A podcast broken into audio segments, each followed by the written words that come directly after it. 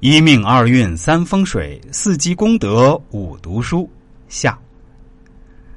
一个家庭是否幸福平安，后代能否成才，跟这个家庭中的女主人的一言一行有很大的关系。所以择偶非常重要。俗话说：“种不好庄稼是一季子，娶不好老婆是一辈子。”庄稼没有种好，耽误一季，下一季可以重新种；可是老婆没有选好，就是耽误一辈子的事儿。第八点就是多交贵人。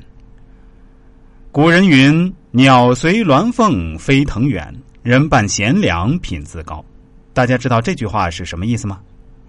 原来啊，古人是说，一个人的人际交往层次必定会直接决定一个人的事业发展和素质高低。贵人意味着机会、资本、人脉、见识相助。这一点，我相信只要稍微有点社会阅历的朋友都不难理解。贵人会把你带上人生坦途，贵人到处即柳暗花明。相反，如果你遇到一个小人，会是什么下场？自己可以在脑子里想象一下。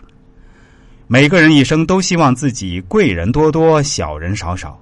一个人能走多远，就看你与谁同行。有缘千里来相会，无缘对面不相逢。人与人之间就是个缘分，认清谁是自己的贵人，当然是很重要的事情。有道德、有知识、有经济能力和管理能力者是贵人，多交往；酒肉朋友、狐朋狗友者少交往；为非作歹者不交往。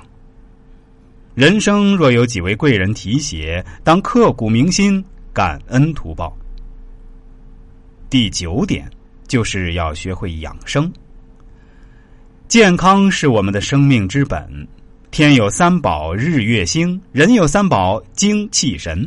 所以，身体是革命的本钱嘛。说的也是一样的意思。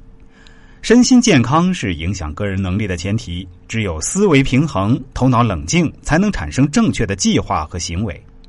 古人讲修身、齐家、治国、平天下，修身是第一步，养生即是修身的基础，身心健康才有快乐和福分。当然，除了我的这个说法，还有一种说法叫一命二运三风水四积阴德五读书。六名七相八敬鬼神九交贵人十修身，其实意思也差不多，所以我们就不深入展开了。